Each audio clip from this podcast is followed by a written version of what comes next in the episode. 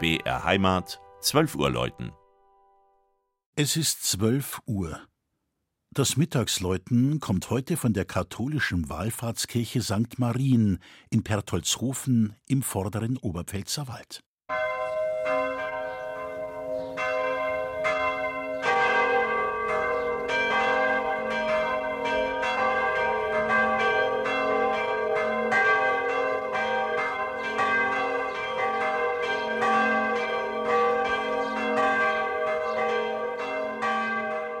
Auf der Landkarte muss man schon gründlich suchen, bis das Auge auf den kleinen Ort Pertoldshofen trifft. Heute gehört er politisch zur Gemeinde Niedermurach im Landkreis Schwandorf. Doch früher konnte man seit dem 8. Jahrhundert kaum über längere Zeit sagen, wohin oder besser, wem der Flecken im Murachtal gehört. Adel und Kirche haben stets an dieser Hofmark gezerrt.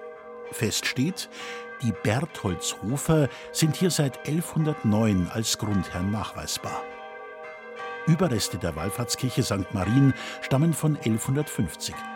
Der Kirchenbau mit dem weithin markant sichtbaren Echterturm beherrscht das Dorfbild von Pertoldshofen.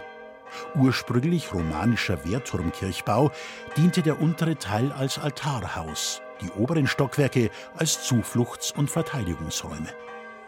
Im Kirchenraum versammeln sich viele Bau- und Dekorepochen. Der Taufstein romanisch, viele Fresken gotisch, die später barockisierte Marienstatue auf dem Hochaltar dürfte ebenfalls gotisch sein.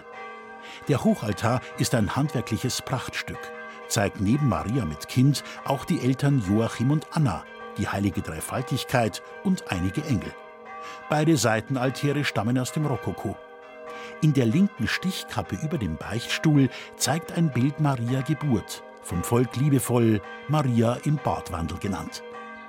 Die Kümmernisfigur im blauen Rock am Kreuz neben der Kanzel bezieht sich auf ein Vorbild in der Kathedrale von Lucca. Seit dem Mittelalter war Maria Immaculata Wallfahrtsziel von Kranken aus Bayern und Böhmen. 1917, nach vielen Jahrhunderten des Hin und Her, wurde die Kirchengemeinde zur Expositur ernannt und erhielt die lang angestrebte Selbstständigkeit. Im Echterturm haben drei Glocken ihre Heimat. Dabei ist die kleine Glocke aus dem 14. Jahrhundert eine hörenswerte Rarität, die weit ins Tal der Murach hinausklingt. Das Mittagsläuten aus Pertoldshofen von und mit Christian Jungwirth.